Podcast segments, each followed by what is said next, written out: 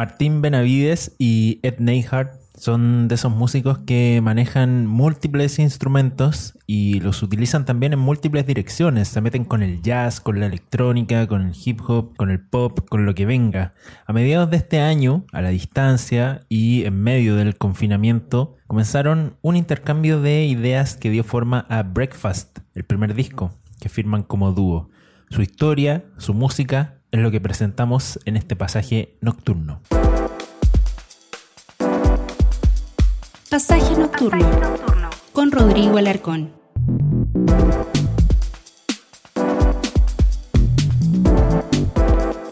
Pasaje Nocturno es un programa que se puede escuchar a través de múltiples vías los miércoles a las 21 horas a través de la radio Juan Gómez Millas en su señal radiojgm.cl, los sábados en el mismo horario suena Pasaje Nocturno. También cada miércoles a las 21 horas por la noche lo pueden encontrar en Melómanos Magazine, melómanosmag.cl, nuestro sitio amigo que difunde cada episodio de Pasaje Nocturno, así como también lo hace Radio La Central en radiolacentral.cl. Siempre el saludo cariñoso para la radio JGM, para Melómanos, para Radio La Central, que mm, nos ayudan a difundir pasaje nocturno. Hoy vamos a dedicar este programa a Breakfast, este disco que acaban de publicar Ed Neihardt Martín Benavides, dos músicos que eh, se han ocupado en numerosísimos proyectos.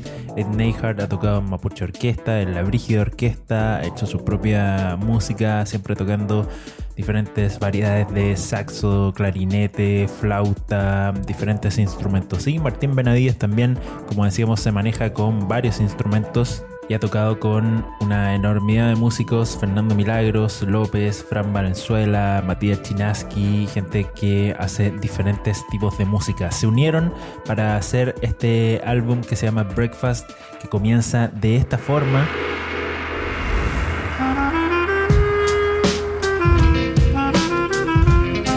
Con esta canción que se llama Sombras en Movimiento.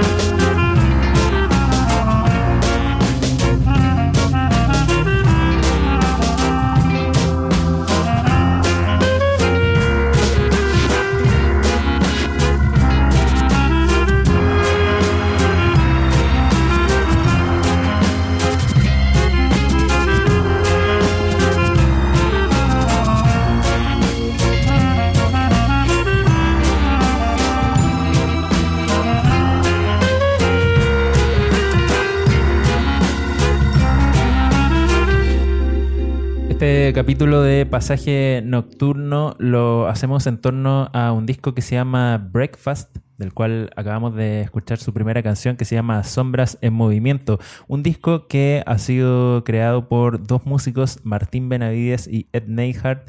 Vamos a hablar con cada uno de ellos. Cada uno de ellos está conectado con Pasaje Nocturno desde diferentes lugares de la ciudad de Santiago. Martín, primero te saludo a ti, bienvenido. Gracias por esta conversación. Buenas, gracias a ti. Gracias por estar de vuelta en Pasaje Nocturno. Y Ed, bienvenido por primera vez a este programa. Gracias también por la conversación. Muchas gracias, un gusto estar aquí.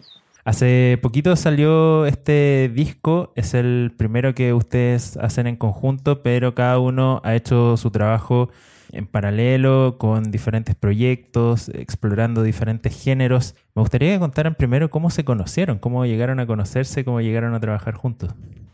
La primera vez parece que fue la banda volante, ¿o no? Exacto, sí, ¿no? Fue un proyecto de Martín. Mm. Que tú me invitaste a tocar clarinete ahí. ¿Por, ¿por qué? ¿Por, por el- algún conocido en...? Sí, pues necesitábamos un clarinete y me imagino que el Alfredo Taubert te- no, nos hizo el link, ¿cierto? Sí. Trombonista chileno. ¿Eso hace cuánto fue? No tanto, ¿Dos años, tres años?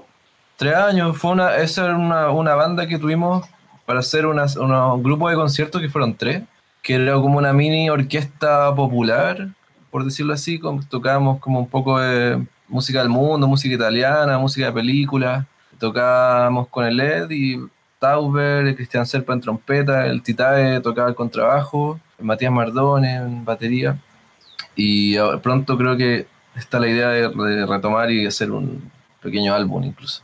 Pero ahí nos conocimos. Ahora, eso fue hace unos años y en el marco de, de esa banda, eh, ¿cómo llegaron a tocar después ustedes juntos, como dúo ya?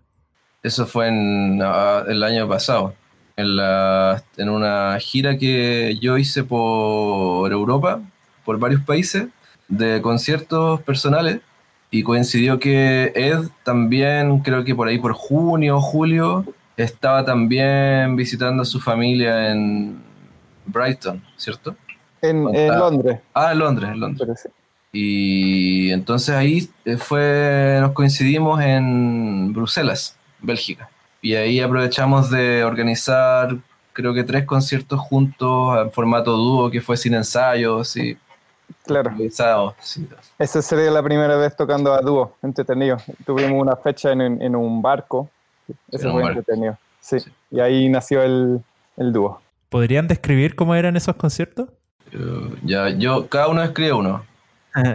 El primero fue en una galería de arte pequeñita en Bruselas, muy cerca de... Ah, no, bueno, no me acuerdo el nombre de la plaza, donde yo dormía. Y fue genial y toda la gente se juntaba ahí en la galería o en la calle eh, para ver... eh, había mucho interés siempre, por- sobre todo por, eh, también por música así improvisada como, como la que hicimos ese día. Ese fue el primero. Bastante improvisada porque, si me acuerdo bien, yo llegué directo a Bruselas y directo al lugar donde tocábamos. Sí, sí. Y así le pusimos. ¿no? Sí. Se llama ah, Galería Art and Flux, Eh. si no me equivoco. Así de improvisado, llegaste directo a tocar. Sí, Sí. parece que me había mandado un par de temas antes, pero sí, ahí fuimos arreglando. Estuvo entretenido.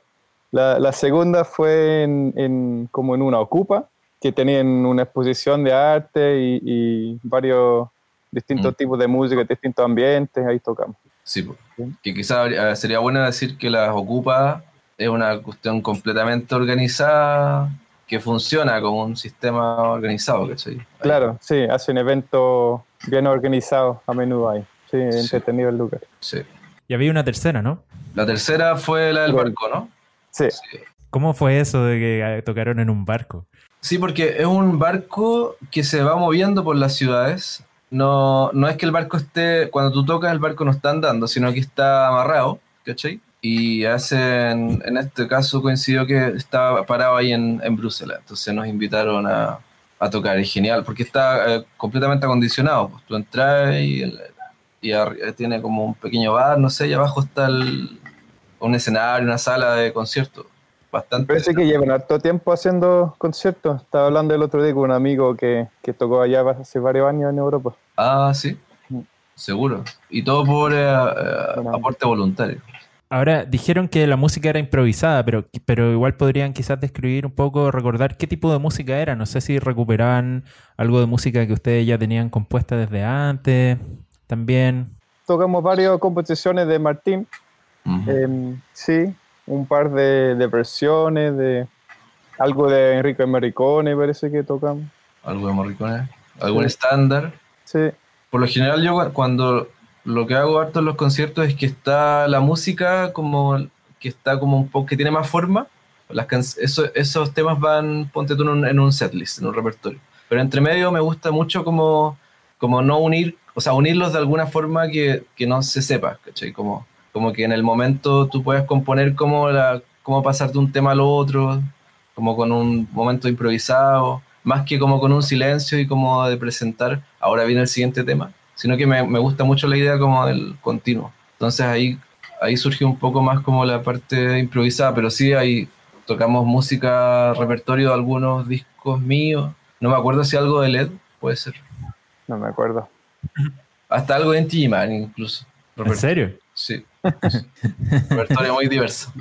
Bueno, ahora, eso fue relativamente circunstancial. ¿Cómo fue luego la decisión de, de grabar un disco ya juntos? Eso fue básicamente impulsado por la cuarentena, podría decir. O sea, a, a lo mejor lo, lo- lo habíamos tenido en, en mente hace, hace tiempo de, de hacer algo junto, como de componer juntos, pero nunca lo, lo habíamos realizado hasta que nos encontramos encerrados, cada uno con estudio en su casa y con harto tiempo, y ahí salió. De repente ya empezamos a, a mandar temas de uno al otro, a agregar cosas, y ahí todo fluyó súper rápido. Eh, hicieron este disco entonces completamente a distancia, nunca se juntaron a tocar. nos juntamos recién a mezclarlo. ¿En serio? bueno, ahora no, no es nada de, de novedoso, nada extraño que se hagan discos a distancia, pero de todos modos es un proceso singular, ¿o no? Sí, Sí. yo nunca había hecho. Yo tampoco. ¿Qué atractivo le encuentran? eh, si es que se le encuentra algún atractivo, porque me imagino que hay una cosa muy rica en el crear juntos, en meterse a una sala de ensayo, meterse a un estudio y tocar frente a frente con otra persona, estar ahí en diálogo también. Eh, no tuvieron nada de eso en esta ocasión. No, pero por último ya, ya nos conocíamos, habíamos hecho harto música antes, entonces ya no entendíamos, porque claro, la distancia podía seguramente ser un, un obstáculo, pero en este caso no lo fue porque, eh, no sé, todo fluyó, como que uno mandaba una cosa y el otro siempre le gustaba, siempre le ocurría algo para agregar, entonces no incluso no tuvimos que hablar mucho, era como que tengo esto, ah, ya, bacán, se me ocurre esto y todo salió nomás. No, no, no, seguramente no es siempre así en ese formato, pero así. Claro, igual quizá antes de empezar hablamos, conceptualizamos de alguna manera cómo iba a ser el proyecto. O sea, no, no es como una cosa así de te mando cualquier cosa, ¿cachai? Teníamos Claro, como una línea que, que los dos sabíamos más o menos para dónde íbamos a ir, que iba a ser una cosa con harta programación, ¿cachai? Como, como más de beats, que es un poco lo, lo que podíamos hacer más a la distancia. claro. Dif- Diferente de un disco en vivo que, que sea más orgánico. Este no es, tiene cosas orgánicas encima de la, de la electrónica. Ha salido mucha música durante este año creada en estas condiciones, ¿no? Que, que no solo acá en Chile, sino que en diferentes lugares. ¿Dirían ustedes que, más allá de, de las circunstancias, ¿no? Como de, de esto de que se tenían que enviar material a, a la distancia, es música que está influida por el ánimo también de, del confinamiento, de la incertidumbre que provocó todo, toda la crisis? ¿O quizás es un disco que podrían haber hecho quizás en circunstancias distintas también? Para mí no necesariamente. Sí, no sé, iba a decir lo mismo. Yo iba a decir lo mismo, sí. Eh, lo podríamos haber hecho igual. Yo, o sea, de hecho es el único, el único disco que, que he sacado este año con alguien. O sea, por lo general intento todos los años presentar música original propia y este fue el disco que, que tocó este año que yo creo que nos hubiéramos juntado igual a hacerlo y hace tiempo que tenía Sí, muchas además. ganas de hacer un disco con el Eddie y también un disco de estas características eh, como entre comillas un poco más urbano, no sé por decirlo. No sé si viene bien el término, pero eso. ¿A qué te refieres con urbano? Porque es un término que se usa para música muy distinta a veces. Sí, es que yo hago música muy distinta, como tengo cosas que son más, van más de la experimentación, como otras como quizás más de electrónica, como de otro, que tiene otra, otra lógica. Y esta yo siento que es música más, es más popular, un disco más, mucho más popular, de bases como que están más cerca del hip hop, incluso trip hop, a ratos lo han dicho, como que nos fuimos como, como en esa, como, como más como música que a mí me gustaría escuchar si voy por la calle, ¿cachai? Como, como me gustaría que sonara en la calle o que la gente así la escuchara, como de todo estrato, así, de todo tipo de gente. En ese sentido urbano, o sea, como que una música que se viene bien con, con lo urbano, con la ciudad. Creo yo, espero. Y si no, está todo bien.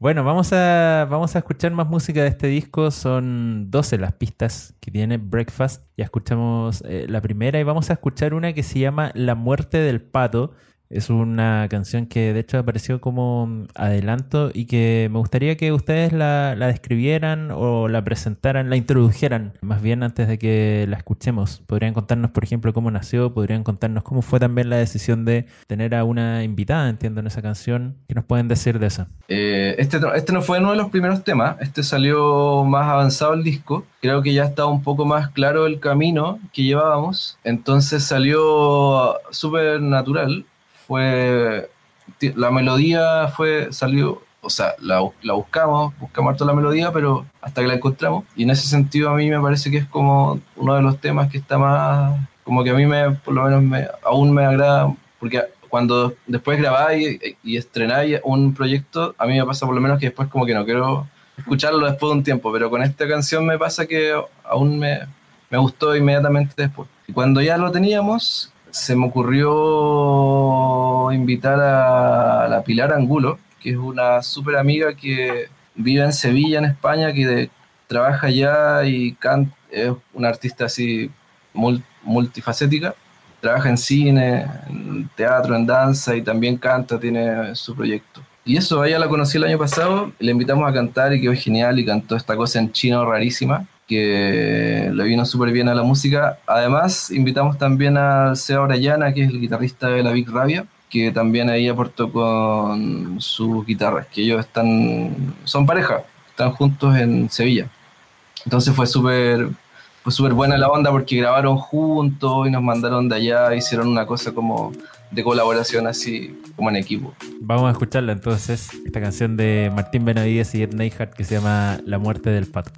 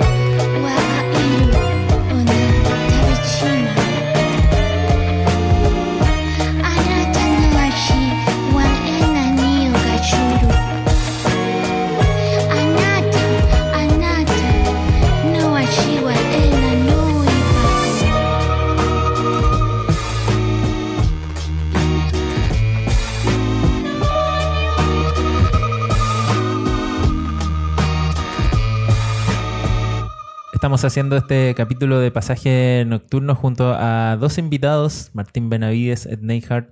Acaban de publicar un disco en conjunto que se llama Breakfast escuchábamos una canción que se llama La muerte del pato, es una de las 12 pistas, como decíamos, de este disco. A propósito de, eso mismo, y utilizo la palabra pistas y no canciones, porque hay también ahí algunos interludios, hay una especie de coda final. Trataron de, hacer un disco que se escuchara de comienzo a fin, que se escuchara de corrido, ¿no? Pues si no, ¿para qué hacer interludio?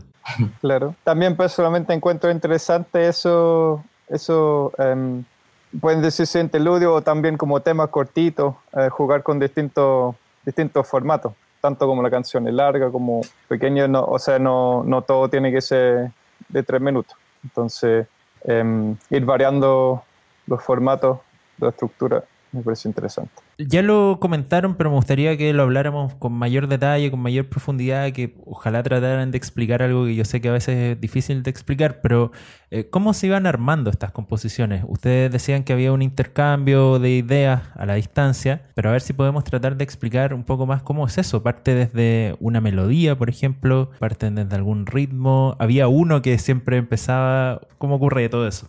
Justamente todo eso variaba por tema entonces, por ejemplo, un tema yo traía una melodía y el Martín lo hacía un arreglo. Otro tema, el Martín traía una melodía y yo lo hacía arreglo. Eh, otro tema, yo tenía una base rítmica que el, el, Martín agregó cosas y otro tema, el Martín tenía una base. O sea, partimos de, todo, de todos esos lugares, en distintos pistas del, del disco. Pero en general, creo que el 80% del disco partimos por la melodía, puede ser. Sí. Siempre buscamos más la melodía. Incluso a veces mandando solo melodía, así como una melodía que la, la hizo con saxo, con clarinete, que yo la, la, tenía acá en mi estudio para poder componer encima de eso, o al revés. Sí, pues. Entonces grabé una melodía con clic sin ninguna base y quizá yo tenía alguna idea general de cómo sería el acompañamiento, pero nada específico. Y luego el Martín me, me lo manda de vuelta con toda una base armada que, que me sorprende, me agrada. Entonces, eh, entretenido ese proceso. De repente, trabajando solo, uno queda pegado en un momento, no sabiendo dónde avanzar. Mm. Entonces, en ese momento, lo mandaba al otro y de repente volvía ya con, con otra cosa nueva. ¿Cómo se mandan esas cosas? Archivos por, por eh, Google Drive o WeTransfer o correo. Transfer es un gran auspiciador de, de, discos, efectivamente, ¿no? parece. De programas también, de podcast también.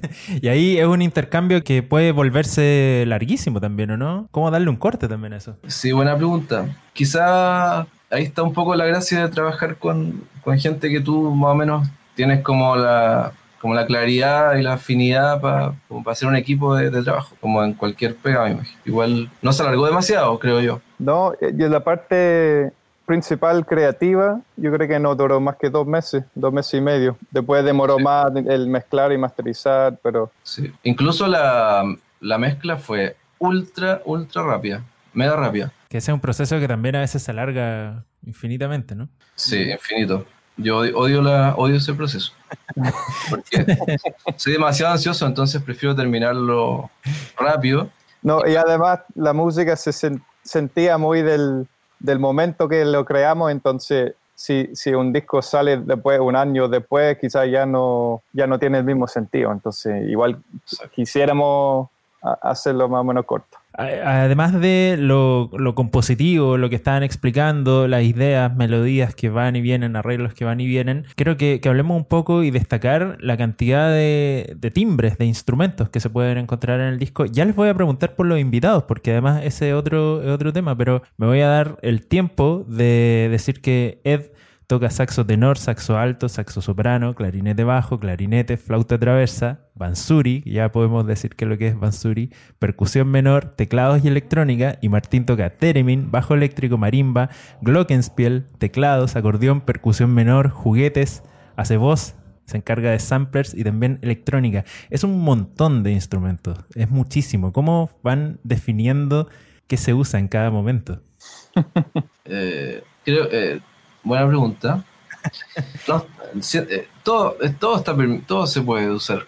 Como que creo que sí, los dos somos bien abiertos a la experimentación tímbrica, que es bacán porque, o sea, esa inquietud de buscar un poco como el sonido más original o como algo más auténtico, eh, menos predecible, como que no esté en un sampler, sino que, o en un teclado, sino que algo que, que sea único. Eh, y, al mismo, y a veces sorprenderse como por un instrumento que uno dice, no, como, ¿cómo vamos a, no sé, cómo vamos a grabar acá tal cosa y, y funciona, ¿cachai? Es una, es probar, mucha, mucha prueba, y mucho ensayo y error, no siempre funciona, hay que probar y, como que los dos estuvimos muy abiertos a, eso. Por lo menos yo siempre intento en mi música, con la gente con la que toco, eh, siempre experimento en ese, en ese sentido. ¿Ed? Sí, sí, eso, eh, esos distintos timbres pueden, pueden siempre agregar cosas a la música y no, no em, poniéndolo por por sí, por ser distinto o algo así, pero como dice el Martín, hay que probar la cosa y si funciona, bacán. Y así hay más, más opciones, más variedad en la música. ¿Podrías explicar más allá de lo que uno puede buscar en internet qué es lo que es un bansuri? Bansuri es una flauta de, de bambú de la India. Es, la es, una flauta bien grande, es la que ocupan para tocar la música clásica de la India. Así que el, el año antepasado me compré uno en Londres, en una tienda de instrumentos de la India, y lo estoy sacando de rollo. No es fácil, pero claro, es un poco transferible de la, de la flauta transversa. El, el Glockenspiel que tocas tú, Martín, bueno, es un instrumento quizás un poco más conocido, pero tampoco es tan conocido. ¿Podrías describirlo también? Eso es, la, es la, el nombre legítimo para el conocido popularmente como metalófono pero no es como el del colegio, que, que tiene muy poca resonancia y suena súper mal. De hecho, yo no sé por qué a los niños le pasan un instrumento que, suena tan mal, porque lo único que hace es desmotivarlos, weón. ¿Cachai? Y eso es de madera. Y sí, pero es más grande, es más la versión de concierto, como que suena, eh, bueno, decía yo también que hay un montón de invitados, ya mencionamos a Pilar Angulo, a Sebastián Orellana, pero mm, hay más guitarristas como Gabriel Ramsey, como Pablo Jara, hay percusiones de Danilo Donoso, em, hay batería de Felipe Hinojosa y está DJ Pérez, además haciendo su trabajo con las tornamesas en buena parte del disco. ¿Les faltaban sonidos todavía que quisieron invitar más gente o cómo fue eso? Básicamente lo que no, lo que no podíamos tocar nosotros. Sí. Guitarra. Guitarra yo no toco nada. tampoco. Y tornamesa tampoco. Eh, bueno, la batería de Felipe, que en algunas canciones nos dimos cuenta que no está como con la programación, sino que, que, hubiese sido bacán tener como algo más, más real. Y ahí estuvo precisa su, su intervención. Eh, el Danilo, lo mismo con la percusión del Danilo, que es increíble moviendo todo. Ese es lo bonito de tener muchos amigos músicos que siempre ah, pueden apañar a los proyectos. ¿Cuál es la, finalidad? No sé si la finalidad, pero ¿cuál es la motivación última para sacar un disco como este? Porque uno dice, bueno, obviamente a ustedes les interesa, se entretienen, tienen una expresión a través de esta música, pero hay una, hay una motivación para sacarla, que no es comercial, obviamente, no es eh, masiva, popular. ¿Qué es lo que finalmente lo empuja, creen ustedes, a hacer un disco como este y a, y a publicarlo? Para mí, principalmente sería el compartir. O sea, no creo que quizás vamos a hacer mucha plata del disco, pero lo, que sí me interesa es que la gente lo escuche, que a algunos les guste, que a algunos no, pero que, se comparte y los que a los que le, em, hace sentir algo, le comunica algo, que, pueden accederlo y, compartirlo. Eso sería, porque claro, el, proceso de crearlo, de mi lado, es, más una cosa em, que hago por mí, que me gusta hacer la música, pero claro, luego el, luego el, sacarlo como disco sería para ojalá compartir ese entusiasmo de la música con, con los demás. Claro, compartir. Es súper buena la pregunta porque, eh, no, por ejemplo, hace muy poco que la música es así como existe la difusión masiva, ¿cachai? Como, y, y se graba como ahora, ¿cachai? Como que durante miles de años la música era un oficio, era un trabajo donde el compositor estaba componiendo todo el tiempo, todos los días, tenía que componer eh, para la iglesia, para, la corte, ¿cachai? Para él mismo, tenía que hacer clases, después una hora pedido para acá, para allá. Entonces era un ejercicio, un oficio, ¿cachai? De, del día a día. Y yo creo mucho en eso, que creo que se ha perdido completamente porque ahora tú haces música por, porque, por, por dinero, por, por, lo que sea, ¿cachai? Por, eh, por alguna razón, ¿cachai? Que no siempre, no necesariamente tiene que ser así. Como que yo creo mucho en el ejercicio de, de poder hacer música eh, todo el tiempo para aprender y para hacerlo mejor, ¿cachai? Y para, y para vivir de esto, y porque es como lo que se hace, ¿cachai? Como, como nuestro trabajo. Creo que es bonito un poco volver a eso y entender cómo la composición también así y darnos cuenta que lo que como funciona ahora el mercado es algo insignificante como al lado de la historia de la humanidad, ¿cachai? Entonces, como vivir bajo estas reglas me parece, me parece como un poco sesgado. Bueno, tú dijiste, de hecho, a la pasada algo que era bien importante, que dijiste, bueno, trato de sacar música todos los años, música propia, música sí. que signifique un, un ejercicio creativo, digo. Es, sí, exacto. Como un, como eso, justamente como un ejercicio, como algo que necesitas hacer. Esa es la idea, ¿no? Sí, esa es la idea. Obviamente compartirlo, mostrarlo lo más que se pueda. Y si no se comparte también. Está todo Sí. bien. Nosotros disfrutamos el proceso. No, Sí, el, el producto final es parte, pero no es la única, el único fin. Disfrutamos el proceso de hacer música. Claro, es como el, el que el valor también está en el camino más que en el resultado, ¿cachai? Es como eso lo, por lo menos lo que a mí me motiva mucho. Vamos a escuchar una canción más de Breakfast, este disco que han publicado Martín Benavides y Ed Neihardt. Vamos a escuchar una que se llama Shakshuka. ¿Qué es lo que es Shakshuka? Shakshuka es un plato de comida. Uy, tendría que revisar en internet para no, no mentir, pero es de un, un país del norte de África. Parece que Tunisia, ahí lo tienen que buscar. Pues es un plato muy rico, es básicamente como un, un curry de garbanzo con salsa de tomate, súper rico. Y no sé por qué se nos ocurrió ese nombre para el tema, pero parece encajar. ¿Comieron Shakshuka en algún lado, no? ¿Justo? Eh, yo, yo lo preparé en casa, encontré la receta en el internet, Bueno. me sale bien. Queda pendiente eso ahí Sí, tengo que tengo que una uno de estos para días. cerrar esta entrevista. Bueno, Martín, Ed, muchas gracias por esta conversación. No, Gracias a ti. gracias a ti. Felicitaciones por el programa y que siga en el canal que sea.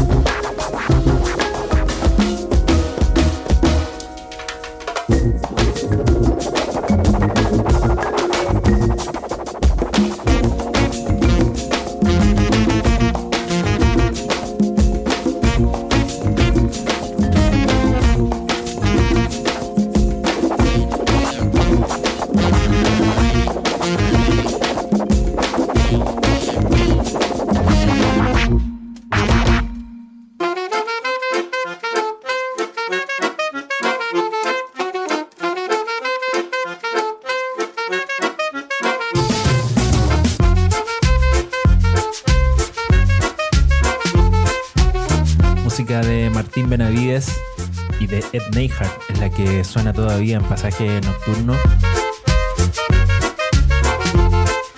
Nunca fui ahí, así se llama esto que está sonando cuando ya cerramos este episodio que hemos dedicado al disco que acaban de publicar en conjunto que se llama Breakfast y ha sido publicado por el sello America Media Records.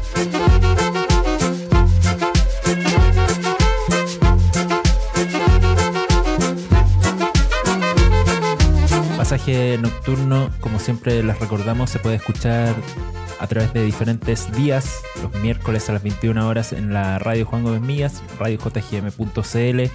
También los miércoles por la noche lo pueden encontrar en nuestro sitio amigo Melómanos Magazine en melómanosmag.cl y en cada episodio los invitamos también a seguir Fortuna Discos en Instagram. Simplemente Fortuna Discos en Instagram, un proyecto asociado a Melómanos y donde pueden encontrar discos, por supuesto, también otros objetos relacionados con la música. También pueden encontrar pasaje nocturno en Radio La Central, en radiolacentral.cl, donde hay una nutrida y muy interesante selección de podcasts Ahí está incluido pasaje nocturno. Y bueno, también pueden encontrarlo directamente en diferentes aplicaciones para escuchar podcast, en Spotify, también en Mixcloud. En fin, en diferentes servicios ahí pueden acceder a cada episodio de Pasaje Nocturno, a este que estamos despidiendo, a todos los que hemos hecho durante este curiosísimo año 2020. También estamos en Instagram, arroba pasaje nocturno, simplemente siempre muy felices de recibir mensajes, comentarios Em, likes y toda aquella interacción que se puede hacer a través de esas redes sociales. Muchas gracias a quienes ya lo han hecho. Gracias a las personas que también de repente escriben por interno agradeciendo que presentamos eh, cierta música.